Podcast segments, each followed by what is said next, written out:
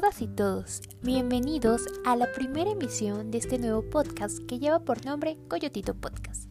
La intención es que este sea publicado semanalmente con un tema diferente en las diferentes plataformas que existen para escuchar podcasts. En este trataremos diversos temas que están relacionados con el arte y el vasto patrimonio cultural que existe en México.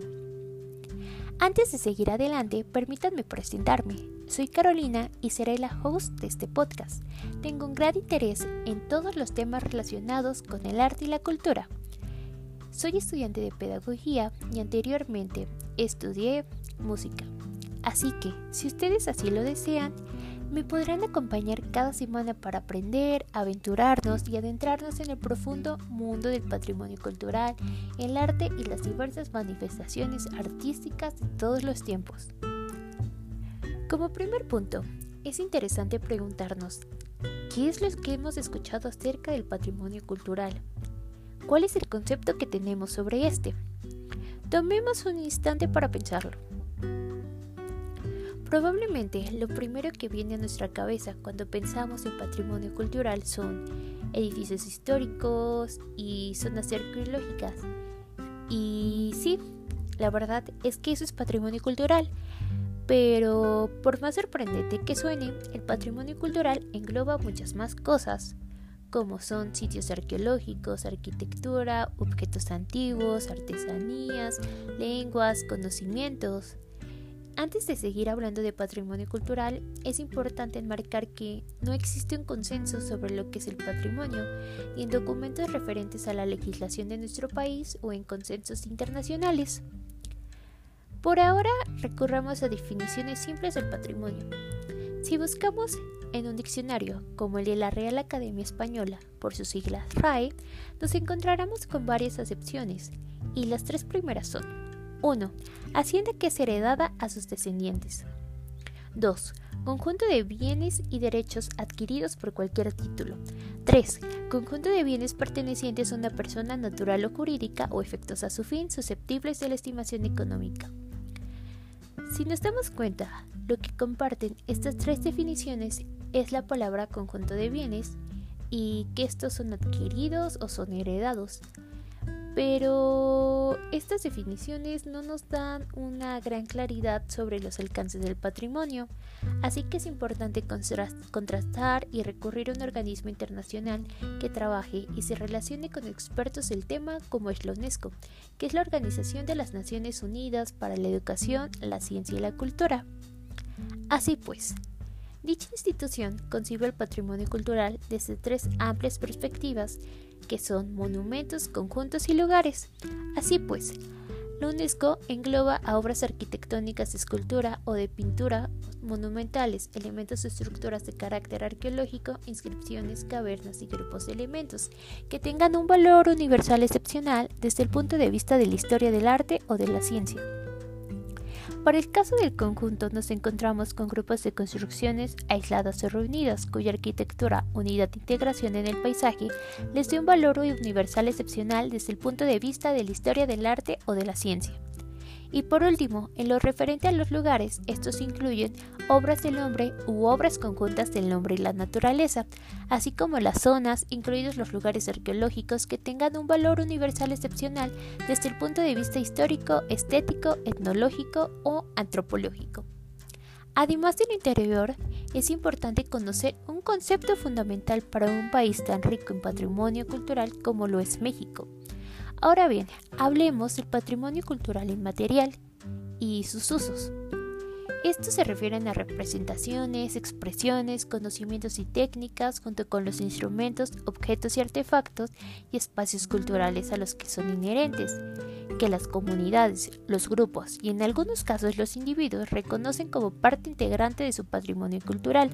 Se manifiestan en diversos ámbitos, como lo son las tradiciones y expresiones orales, incluidos el idioma como vehículo del patrimonio cultural inmaterial, y artes del espectáculo, sus usos sociales, rituales y actos festivos, conocimientos y usos relacionados con la naturaleza y el universo, técnicas artesanales y tradicionales. Ahora bien, ya que hemos ampliado un poco más nuestra perspectiva del patrimonio cultural, pero me parece que lo hemos hecho desde perspectivas un tanto oficialistas, que sí nos ayudan a esclarecer el concepto, pero me parece que es importante retomar la postura de un crítico cultural argentino de la talla de Néstor García Canclini, quien ha establecido un interesante debate de lo que se entiende por patrimonio y en ese sentido cómo éste se interrelaciona con tres agentes, que son el Estado, la sociedad y el sector privado. García Canclini nos dice que repensar el patrimonio exige deshacer la red de conceptos en el que se haya envuelto. Los términos con que se acostumbran a asociarlos son identidad, tradición, historia y monumentos, que delimitan un perfil, un territorio en el cual su uso tiene un sentido. Sin duda es bueno retomar algunas nociones de lo que se comprende por patrimonio cultural, pero no solo estamos aquí para eso, sino que también debemos darnos a la tarea de generar un sentido más amplio del patrimonio. Así que me he dado a la tarea de recopilar algunos datos curiosos acerca de la situación del patrimonio cultural en nuestro país. Hasta el año 2014, México contaba con 32 lugares, de los cuales 26 son patrimonio cultural, 5 como patrimonio natural y 1 como patrimonio mixto. Esto lo convierte en el sexto país del mundo con la mayor cantidad de sitios inscritos y el primero dentro del continente americano. Además, México cuenta con siete tradiciones y festejos como patrimonio cultural inmaterial.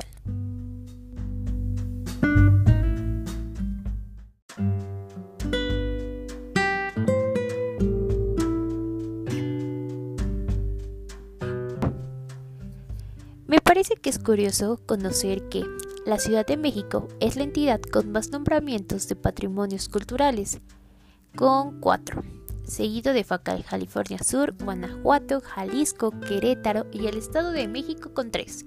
Los estados de Campeche, Oaxaca, Veracruz, Yucatán, Chihuahua, Michoacán, Morelos, Puebla, Sonora, Zacatecas cuentan con dos. Y por último, Chiapas, Quintana Roo, Aguascalientes, Baja California, Durango, Hidalgo, Nayarit, San Luis Potosí y Sinaloa cuentan con uno.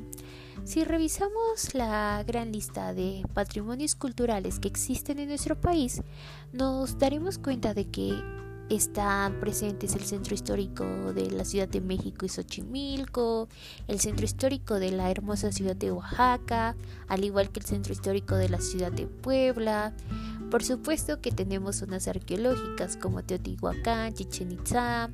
También encontraremos a la ciudad histórica de Guanajuato, el centro histórico de Morelia, eh, las pinturas rupestres de la Sierra de San Francisco, el centro histórico de Zacatecas y de Morelia, los conventos existentes en las faldas del Popocatépetl, el hospicio Cabañas en Jalisco, la zona arqueológica de Paquim en Chihuahua. Y en los patrimonios naturales vamos a encontrar el santuario de las ballenas del Vizcaíno, las islas y áreas protegidas del Golfo de California, la reserva de la biosfera de la mariposa monarca, la reserva de la biosfera del Pinacate y el gran desierto del Altar, el, archipiélago de Rivillagigedo. Y en el patrimonio cultural mixto podremos encontrar a la antigua ciudad maya de Calakmul.